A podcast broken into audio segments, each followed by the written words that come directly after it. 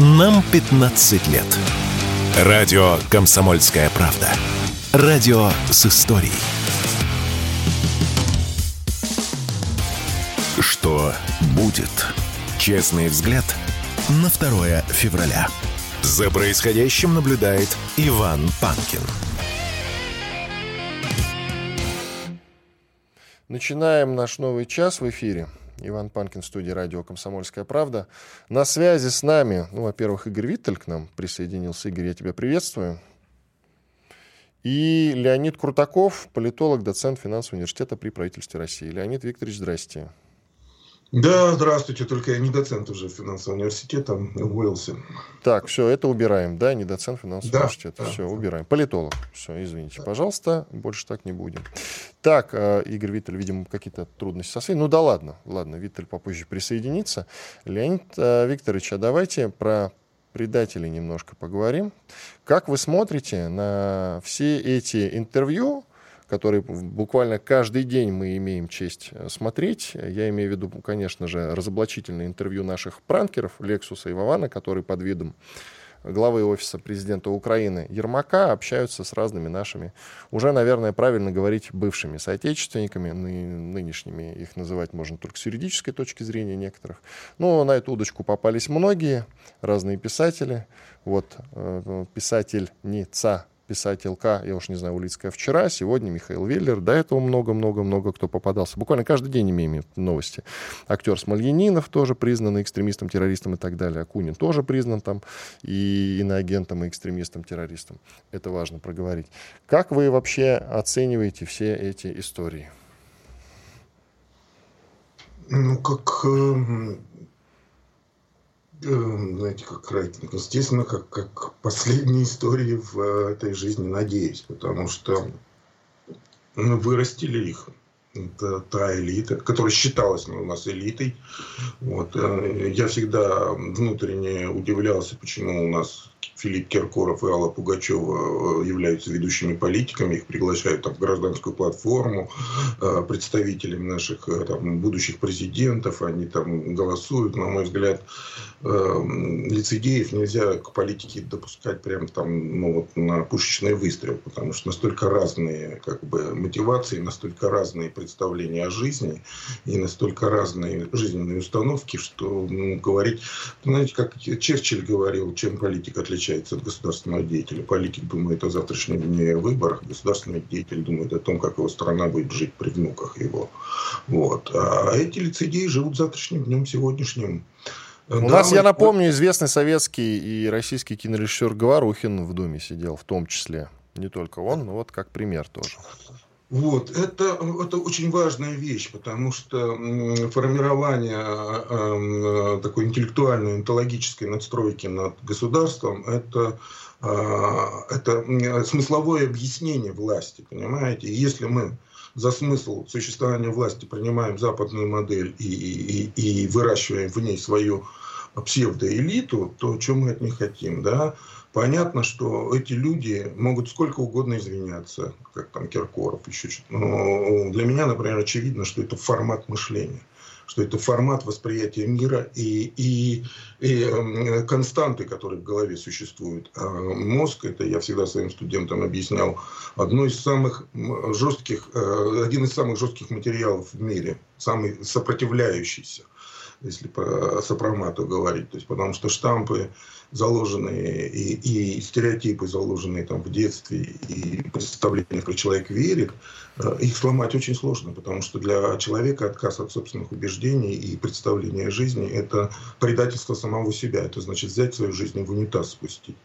Вот. Поэтому да, мы вырастили этих людей, да, мы им дали, давали зарабатывать, да, мы их э, воспринимали как неких э, авторитетов духовных, а на самом деле это люди, которые как бы были духовными авторитетами другой модели жизненной. И Россия для них пустое место.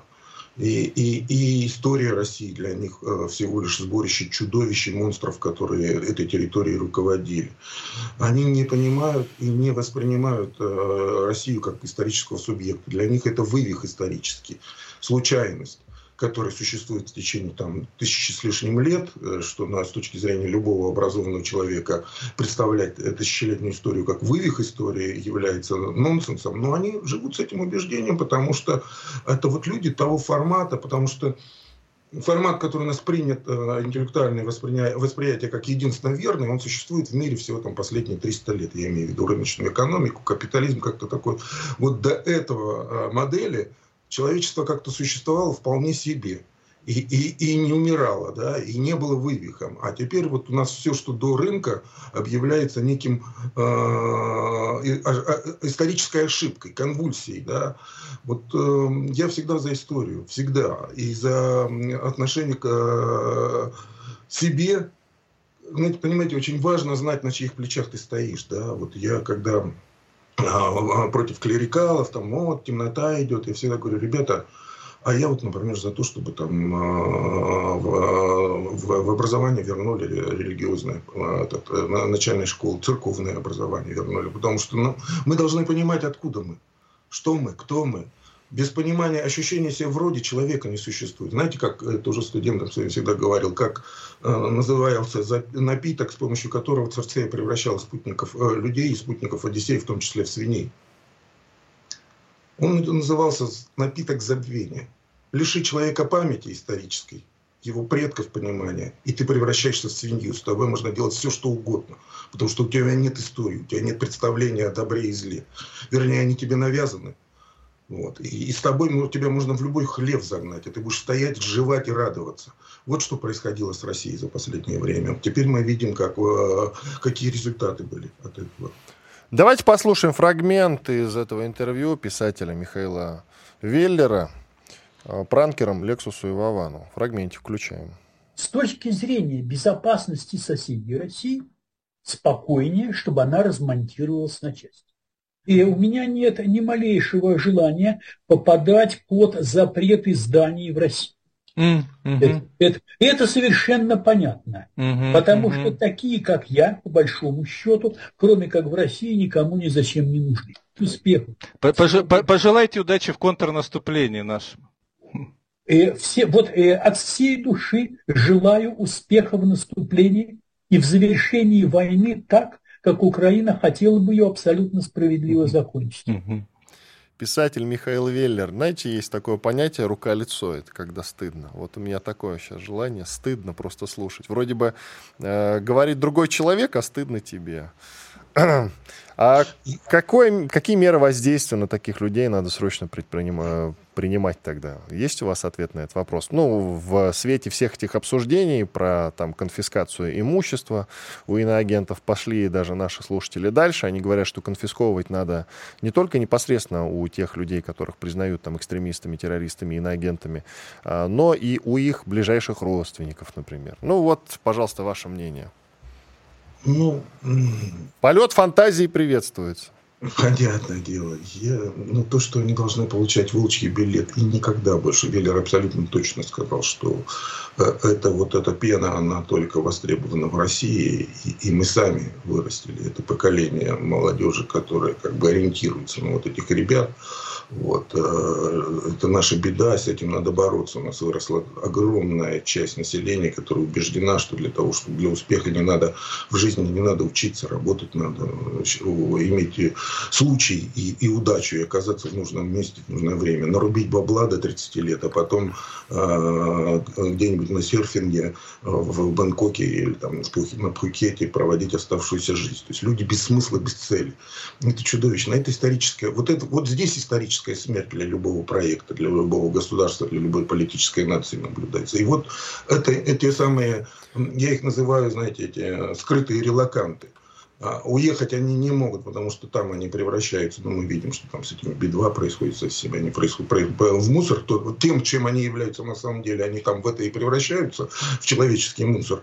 А здесь они, видите ли, у нас э, властители дум.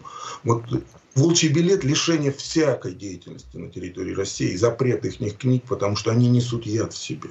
Запрет их выступлений это, – это чистый яд для страны.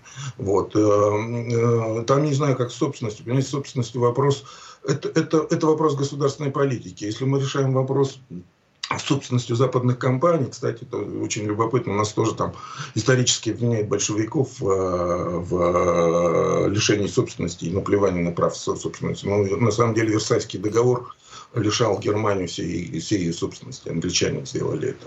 Вот почему, кстати, американцы не подписывались под э, Версальским договором, не ратифицировали его. Потому что это был прецедент исторический лишения частной собственности. То есть частная собственность и политические интересы – это несовместимые вещи. Поэтому, да, вопрос собственности, наверное, тоже можно э, лишать. Они, они все заработали здесь, они все заработали с помощью, с помощью нас. Это, знаете, это какой улучшенный вариант Блиновской, да, вот этих вот э, инфо-цыган. Вот они тоже тоже инфо-цыгане, только э, их облагородили и превратили в неких еще реальных, типа, типа реальных авторитетов. На самом деле пустота. Пустота смысловая, пустота историческая, пустота и никчемность. Пусть едут туда, пусть там живут, пусть доживают свой век. Э, на здоровье зла никому не желаю сам был часто и, и, и бываю в трудных ситуациях. Э, для человека это невыносимый ад, когда ты э, не можешь, э, не, не, не понимаешь своего будущего и своих детей и внуков. Поэтому пусть живут, но пусть живут не здесь и пусть работают не сюда. А вот, Запад... кстати говоря, как устроить так, чтобы жили не здесь, да, ведь есть всякие там законодательные ограничения, но об этом после перерыва с вами поговорим. Леонид Крутаков, известный политолог. Вернемся в эфир через две минуты и продолжим обсуждать обсуждать эту и не только эту, разумеется, тему. Так что никуда не переключайтесь, оставайтесь с нами на радио «Комсомольская правда». Радио «Комсомольская правда». Срочно о важном. Что будет? Честный взгляд на 2 февраля. За происходящим наблюдает Иван Панкин. Иван Панкин в студии радио «Комсомольская правда». На связи Леонид Крутаков, известный политолог. Мы продолжаем. Итак, Леонид Викторович, мы начали с вами весьма волнующую тему. Она посвящена разного рода предателям. Вот мы обсудили уже Михаила Веллера, писателя, который теперь уже затесался, оказывается, в рядах этих самых предателей. Не думали, не гадали, и вот вам, пожалуйста. Мне бы, вы знаете, понять, как вот вы говорите, нужно их выслать, если я правильно вас понял, да, пусть живут не здесь, не с нами, здесь не зарабатывают. Вот здесь не зарабатывают, это хорошая тема, а насчет выслать, это, на мой взгляд, проблема. Философский пароход неповторим в данных условиях, на мой взгляд.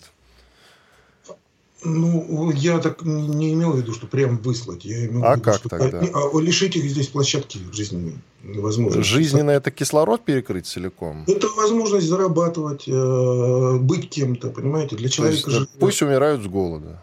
Нет, пусть едут туда, где, где они считают, где находятся образцы жизни, понимаете? Они всегда, они же как пример приводят э, ту цивилизацию. Но пусть едут туда, если это пример, если они там несостоятельны, то, ребят, ну это ваша вина. Это значит, вы не подпадаете под э, э, идеал цивилизационный. Значит, вы не вписываетесь в него. А то вот здесь агентами этого э, э, как бы идеала вы можете быть, а там вы не нужны. Ну, это ваш жизненный выбор. Каждый выбирает, понимаете? Я же из того поколения, которое видело, как э, спивалось э, и, и, и, и гибло поколение советское.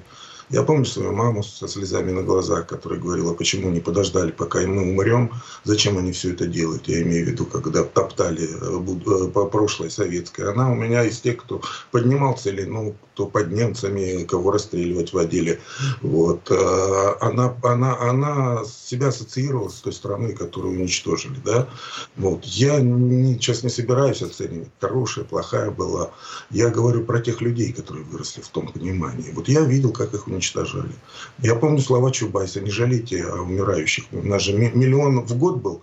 То есть мы э, демографические потери несли такие же сопоставимые, как с Второй мировой войной э, э, отечественной. Вот. И он говорил, не жалейте, это, это, это человеческий материал, не вписавшийся в новую модель.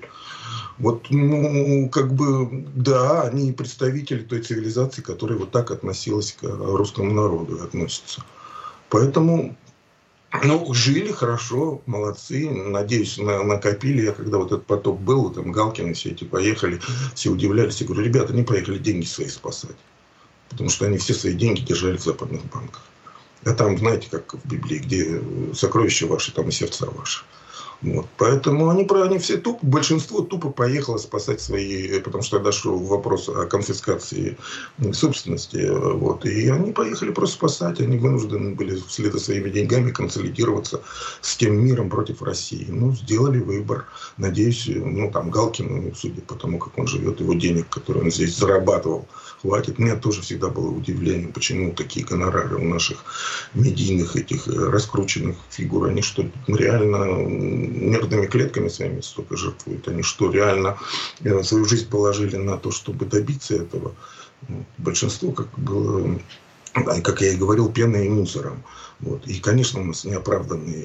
Э, система оплаты труда у нас абсолютно неоправданная. Ну, просто сравнить со школьными учителями. Да. Зарплаты Галкина на телевидении и обычного школьного учителя, который создает мозги, который создает будущее этой страны. Не Галкин, не Веллер, не Улицкая создает будущее страны, а школьный учитель. Знаете, когда э, мы, э, в космос Гагарин полетел, что сказал Кеннеди? Кеннеди сказал, что мы русским проиграли в школе. Сюда приехала огромная комиссия изучать э, русское образование, которое э, большевики же взяли царское образование как модель. Вот. Они изучили это и воспроизвели в своих элитных школах. Вот этот широкий кругозор, который давало советское образование. А мы взяли их модель, вот эту, которая для панков и, и, и дебилов, извиняюсь за выражение, когда с тетрадочкой с одной ходят и, и, и пишут отрывочки в ней.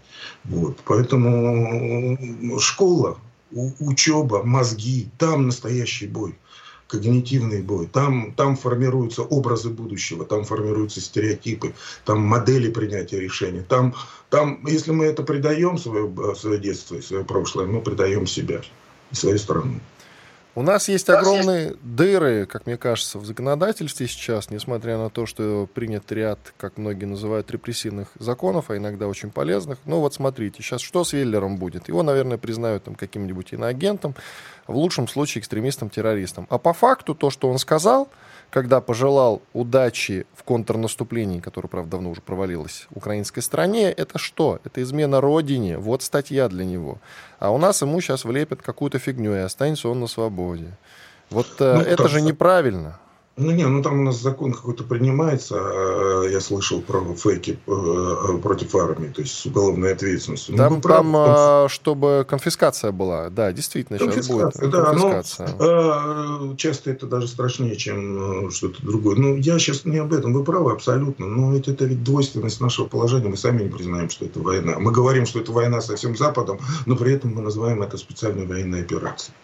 Э, ну, раз нет войны, значит и нет военных преступлений это же ну, юриспруденция, да, вот мы сами себя в эту ловушку поставили, в эту двойственность, и, и вынуждены с этим жить. Я там знаю или, как мы скажем, догадываюсь о мотивах, почему не, не мы относимся к этому как к СВО и, и как бы в статусу этого СВО, потому что война обязует многие контракты коммерчески пересматривать и изменять, потому что тогда предателем становится не только Веллер, но тот, кто и продает ресурсы врагу понимаете, если там враг, если это война. А это меняет ну, всю конструкцию мировую. Мы делаем вид, что ничего, что всего, это всего лишь спор хозяйствующих субъектов. На самом деле мы имеем, эм, как бы, э, столкнулись, э, столкнулись две цивилизации, два представления о мире. Э, это два, два разных мира. Знаете, вот как Первую мировую войну когда столкнулся один формат отношений колониальный и, и политика открытых дверей, э, такой ну, империализм открытой торговли, да, который как бы вот э, неоколониализм. И, и все это воспринимали как некий англо-германский конфликт. А на самом деле шел Пакс Американо, шел на смену Пакс Британика. То есть территориальный контроль сменялся контролем над финансами и процентом, и кредитом. То есть это два разных мира было, два разных, две разных системы контроля. Вот. И на самом деле конфликт развивался внутри англосаксонской цивилизации, реальный конфликт.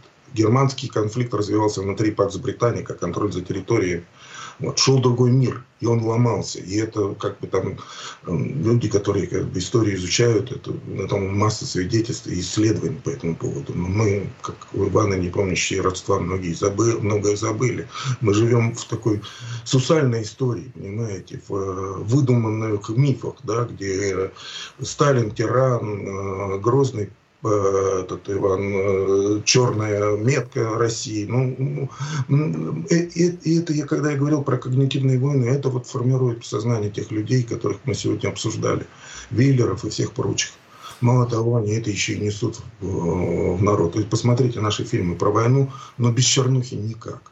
Обязательно есть э, подлец Сталин, обязательно есть репрессии, обязательно есть что-то, какую-то гнильцу подпустят. Вот тут про девятя, этого летчика нашего, который... Девятаев. Да, Девитаев. Он, оказывается, хотя чего в истории не было, он, оказывается, через сталинские концлагеря прошел. Придумали в фильме, вписали, ну, чтобы чернушка была, чтобы вот это... То, что чернухой на самом деле является, у нас считают изюминкой почему-то. Вот проблема. Действительно. А давайте теперь об этом явлении побольше поговорим. Что, собственно, привело этих людей к мысли о том, что лучше бы для спокойствия соседей Россия развалилась. Ну вот как так? Как вот они пришли к этой мысли? Есть у вас ответ на этот вопрос? Действительно, люди всю жизнь хорошо себя чувствовали. Он в этом фрагменте признает тот же Веллер, что ему невыгодно, чтобы перестали печатать его книги, чтобы у него бы возникли какие-то трудности.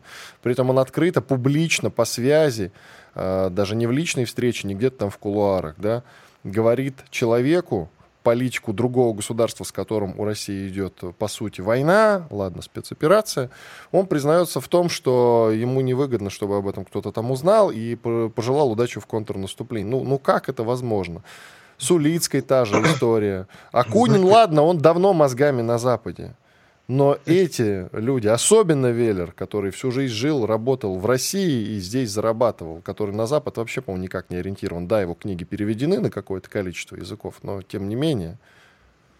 Мало того, у нас там одно время грацевал по всем каналам, как один из экспертов в политики. Было это... дело, вы знаете, и даже на радио «Комсомольская Откуда? правда» приходил. Было дело. Говорил, кстати, взвешенные, вдумчивые вещи. Ничего такого про развал России не было. Знаете, вот по поводу откуда это и что это, есть прекрасное произведение у Стругацких, да, «Трудно быть богом». Прогрессоры, они себя ощущали, что они в темной, мрачной стране, они несут здесь цвет, они, они ощущали себя разведчиками и первопроходцами, такими, знаете, следопытами, что вокруг э, темная быдлая масса, а мы вот здесь несем цвет цивилизации. Они жили с этим ощущением, поэтому они и э, мимикрировали, поэтому они изображали себя э, таких же, как русские, да, с виду внешне, вроде бы и даже на русском говорит, и вроде бы как бы и думает по-русски, но на самом деле думает не по-русски и не на русском. Вот. Это, они, они жили с этим ощущением, что они элита избранные, и что они несут вот тот реальный э, э, цивилизационный стандарт, который существует там на Западе, они несут сюда, в эту темную страну. Вот сегодня эти два стандарта столкнулись, и, их нутро полезло наружу просто. Спасибо. Замечательно сказали, на самом деле, подписываюсь под каждым словом. Леонид Крутаков, известный российский политолог, был с нами на связи. Благодарим его искренне за участие, за правильные нужные слова. Иван Панкин в студии радио «Комсомольская правда». Сейчас у нас большой перерыв. Микрофон в это время будет работать, напоминаю. YouTube-канал Неопанкин. Пожалуйста, присоединяйтесь. Рутюб ВКонтакте, канал группы радио «Комсомольская правда». Давайте, пишите вопросы. Радио «Комсомольская правда». Никаких фейков только проверенная информация. Что будет? Честный взгляд на 2 февраля. За происходящим наблюдает Иван Панкин. Так, Иван Панкин, студии радио «Комсомольская правда». Наконец-то к нам присоединяется Игорь Виттель, известный журналист. Чего, чего такое? Я здесь, здесь. А, говорю. да, ну слава богу, что ты здесь, Игорь. А коротко твоя реплика по новому камин уже от писателя Веллера. Пожалуйста, с его признанием с его ну, признанием относительно позиций по нашему конфликту с Украиной, например, по развалу России. И та же самая удочка. Вчера, позавчера, поза, позавчера мы это обсуждали, и я так понимаю, еще долго будем обсуждать.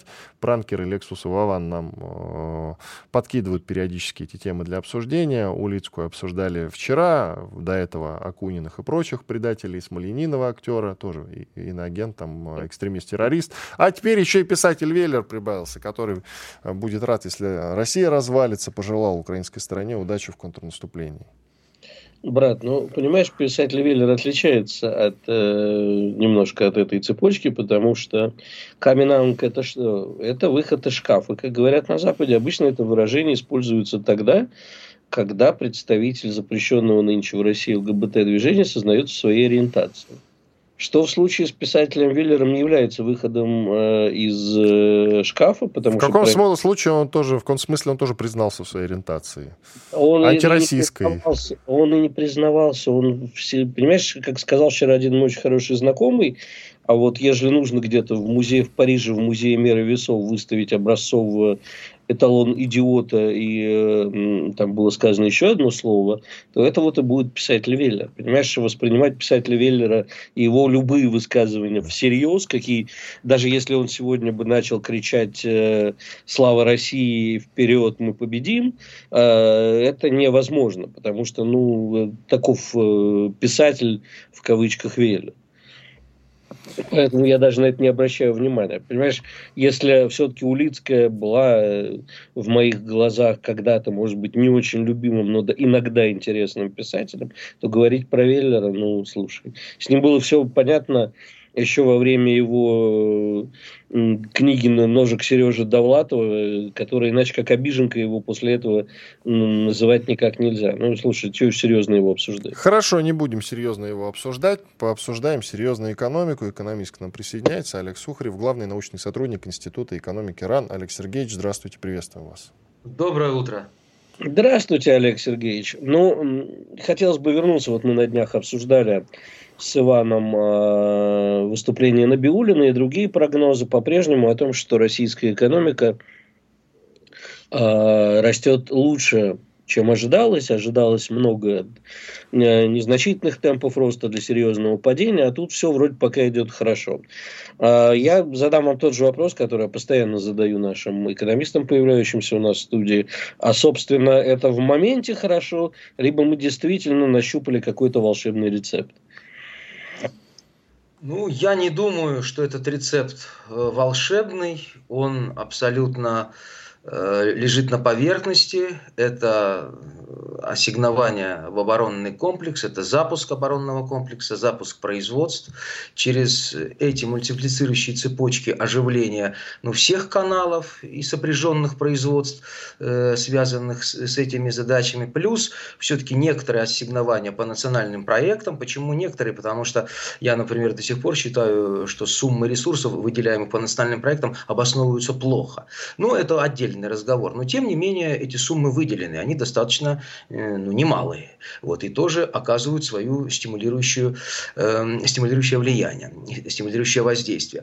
То есть вот э, все эти вещи, а также уход многих компаний и занятие этих ниш отечественными производителями, даже частично, а в некоторых случаях и не частично, а почти полностью, вот, э, тоже э, сыграло на оживление, на высокий темп роста. Но полностью новая факторная основа роста, она не, не нащупана. У нас есть ограничения для роста и по фондам, и по труду. То есть по двум ведущим факторам роста, это основной капитал, то есть фондирование экономики, и труд, то есть вот э, нытье сейчас, дефицит инженерных кадров, дефицит технокадров, тех, тех, тех, все это ограничение для дальнейшего роста, и чтобы его локомотивом была обрабатывающая промышленность, понимаете? То есть многие проблемы не решены, их придется решать. Но вот этот год, да, неплохо, там в районе 4, следующий год 2,5, 2,6. Причем меня удивило то, что я и ориентировался сам лично на цифру, вот по моим оценкам, ну, на 2,4, на 2,6.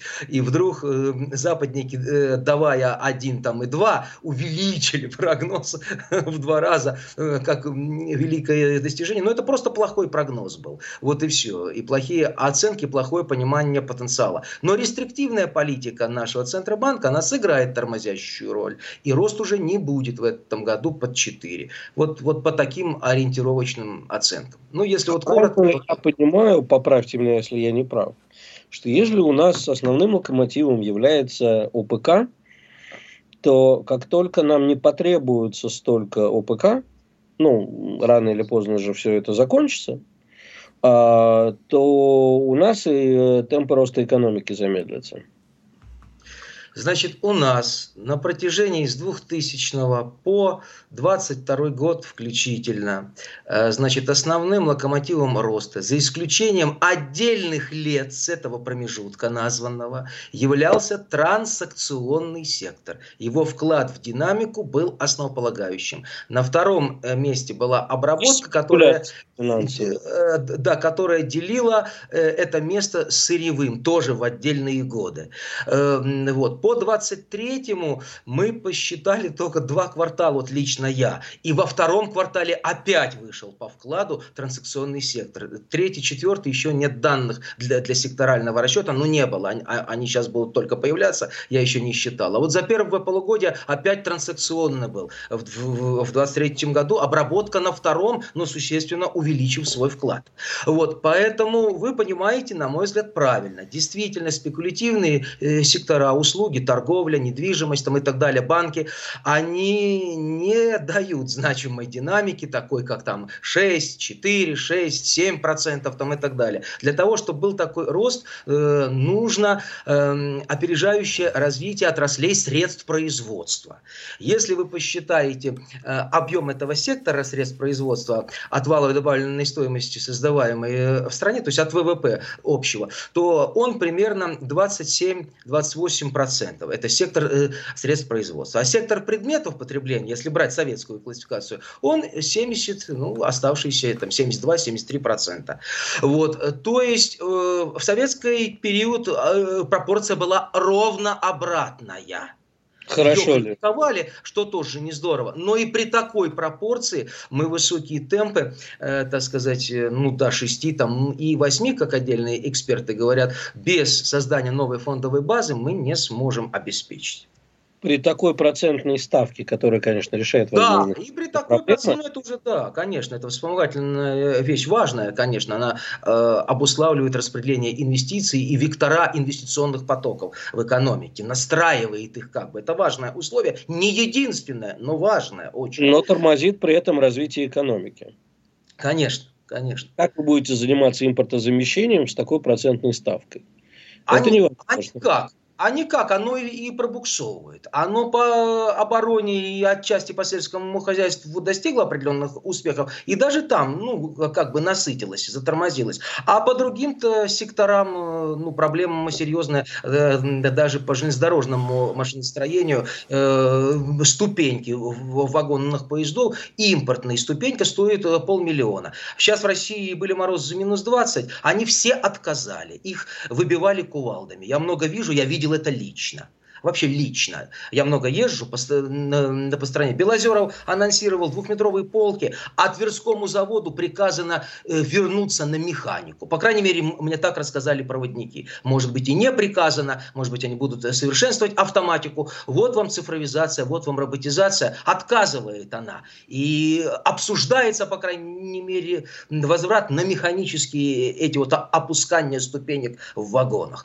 Вот вам проблема. Путину ее, видимо, не докладывает выкладывают. А она серьезнейшая. Я езжу через неделю в поезде Москва-Брянск. Вы понимаете? И мы выходим через другие вагоны, где эти ступеньки работают вот всю зиму. Ну это что такое? Это, конечно, безобразие. Можно докладывать о двухметровых полках, а кто доложит о состоянии Тверского завода и что там происходит с этими ступеньками. Одна ступенька полмиллиона рублей, 500 тысяч. И там есть импортные элементы. Ну, как мне рассказали проводники, понимаете? За что купил, за то и продаю. Вот. Так что, что мешает, вот... А что мешает наладить? Вот э, вам не нравится Э, эта ситуация, мне не нравится, берет Олег, говорит, Игорь, а давай мы наладим с тобой производство ступенек, раз уж такая вот есть беда. Мы идем в банк, и нам говорят, отлично, ребята, по 30% годовых в лучшем случае, вот, а металл и, вот знаете, а еще вот эта вот маленькая детальчика, вот эта резиночка-уплотнитель, которая в мороз э, отказывается работать, рвется, она тоже импортная. Но я вот с удивлением узнал, что там Э, мой друг, который держит крупнейший сектор э, производства корпусной мебели, что это алюминиевые профили у нас. Оказывается, тоже невыгодно было выпускать в России, да и сейчас покупают черт знает где, только не сами производят. Но, в общем, как-то мне кажется, А, а зачем, я, я как раз спрашиваю, а как, почему же вы, зачем же вы сейчас зависите от Турции, от Китая? А зачем? Для того, чтобы построить свое, нужно вложить много денег. А много денег под такой процент, это мне все станет неинтересно. Давайте паузу сделаем, перерыв, после этого продолжим. С нами Олег Сухарев, главный научный сотрудник Института экономики РАН. Совсем скоро вернемся в эфир. Радио «Комсомольская правда». Срочно о важном. Что будет? Честный взгляд на 2 февраля. За происходящим наблюдает Иван Панкин. Игорь Виттель и Олег Сухарев, главный научный сотрудник Института экономики РАН. Продолжаем. Олег, а, один вопрос коротко, потому что времени у нас мало. Вы можете вот так вот э, три сформулировать э, тезисы, которые, на ваш взгляд, необходимо сейчас сделать для того, чтобы развитие экономики продолжалось, э, темпы повышались и проблемы решались. Вот просто три таких. Вы сегодня пришли к президенту на прием, сказали, вот тут ступеньки не работают, а я считаю, что нужно вот три такие вещи сделать, чтобы все заработало. Только быстро. Но ну, Э, ну, три вещи, ну, пожалуйста. Значит, первое – это изменения в макроэкономической политике, касающиеся снижения процентной ставки и ее дифференциации с привязкой к, э, к, к принципу плохой баланс э, банковской системы. То есть, смотреть, те банки, которые работают с реальным сектором, инвестируют в проекты, снижать им э, норму резервирования. Вот, и, и для них ключевая ставка много меньше, в разы. Э, те, которые в кредитном портфеле имеют больший, так сказать, спекулятивный компонент и торгашевский. И для них э, э, более высокая ставка. Это первая мера. Вторая мера – это развернуть э, систему аналитического планирования внутри правительства. Это важно. Без этого не будет госуправления, его и нет. Без этого проваливается и система образования, и система науки. Вот. Победные инфляции не ретушируют снижение числа исследователей, продолжающиеся, понимаете? Вот. И третье, и третье – это взять под контроль экономику лично э, президенту, как он взял под контроль ОПК, э, ну, придется взять ему под контроль все экономические процессы и провести Совет Безопасности по экономике, потому что в области финансовой безопасности и экономической безопасности допущено много ошибок. Вот эти э, три вещи, на мой взгляд, очень важны. Но если коротко, их можно много перечислять чего, но вы же сказали три, но, три позиции принципиальные. Да, спасибо. Спасибо, спасибо. большое. Олег Сухарев, главный научный сотрудник Института экономики РАН, был с нами на связи. Продолжаем. Игорь, mm. ты, во-первых, э, вчера в чатике обещал, что тоже себе ухо проколешь и сережку вставишь э, с радугой. Ну, что-то я не я вижу. Ну, поверти головой. Ну. Извини. Я сказал, что я проколю ухо и вставлю сережку, потому что, э, ну, ты новость-то зачитай, Новость я уже обсудил сегодня с нашими слушателями. А. В самом начале в Нижнем Новгороде произошла такая история. Прецедентная, считай. Какой-то мужик подошел к паре в кафе. У девушки э, был, была сережка, которая в виде лягушки, и на которой обычная радуга. Ей пять суток впаяли сейчас. На основе этого видео собственно. А что ты хочешь от меня услышать? Я считаю, что это полнейший идиотизм. И, э, Нет, я хотел, чтобы ты сережку себе вставил. Ты обещал, где сережка? Да, но подожди, дай выздороветь. А Поправлюсь и вставлю сережку. Главное не перепутать в левое ухо, которое нормальные люди вставляют. Э, оказывается, есть нормальное ухо, я понял. И, короче, я запутался. Слава богу, есть, я не ношу сережки. пирата, а есть, которые тоже на эти две буквы начинаются, но нет. Хорошо, итак, давай обсудим историю из э, поликлиники, скажем так, из одной. Девушка столкнулась с такой ситуацией. Э, она приехала в Москву. Так, подожди, сейчас, секундочку. Итак, Э, инцидент посвящен следующему. Только что наткнулся на эту, новостью, на, на эту новость э, в Мэше.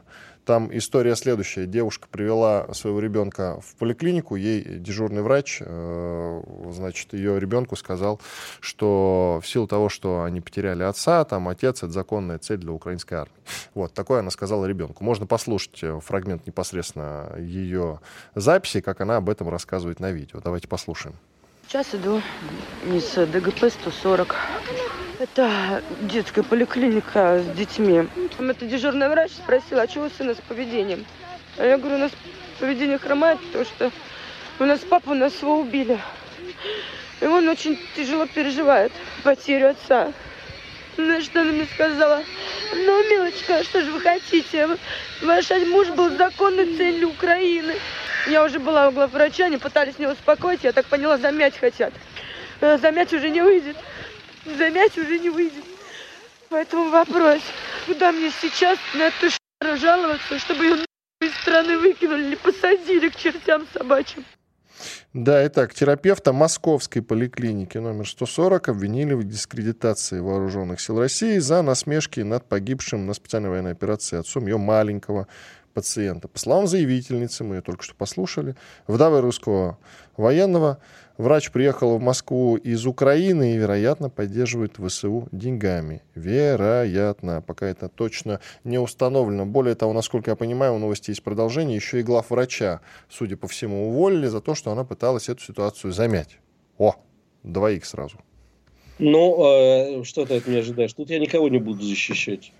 Если это действительно так, э, то есть вот без всяких, а, возможно, она переводила, значит, за сам факт вот этой фразы э, уволить, если выяснится, что переводила деньги, действительно, ну тогда сажать. Это, Игорь, тут ситуация это гораздо глубже. Тут нужно понимать, что среди нас огромное количество таких людей, не только из Украины, которые рассуждают точно так же. У Мизулиной похожая история в телеграм-канале, у младшей Мизулиной, у Екатерины, э, ее подписчики ей кинули значит, видосики одной девушки, которая хает Россию, заступается за ВСУ и все такое прочее.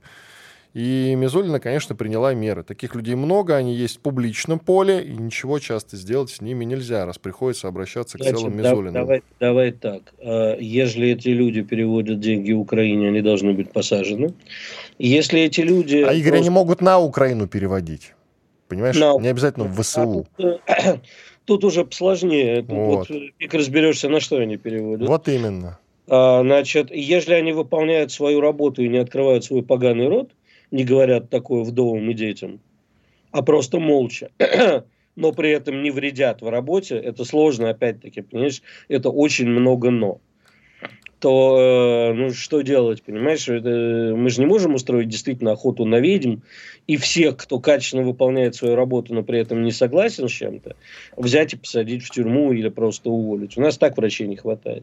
Но в данном конкретном случае, если человек открыл свой рот, а не молча это все э, себе в голове думает, то вообще вопросов быть не может, конечно, увольнять. А главврача, который под замес попал, тоже правильно увольнять? Ведь она... А, если... а любой, кстати, наверное, на ее месте попытался бы сначала замять дело, не так ли? А потом уже разбираться с нашкодившим врачом. Разве нет? Ой, не знаю. Значит, если главврач э, способен такое защищать, то, наверное, нужно увольнять. Потому ну, что... сначала надо ситуации разобраться. Да, Она а, получила эти... информацию со слов пациентки, а пациенты Значит, у нас по-разному себя ведут, ты это знаешь, да, прекрасно? У нас катастрофическая нехватка квалифицированных врачей, катастрофическая. И не только в э, государственных, еще и в частных клиниках.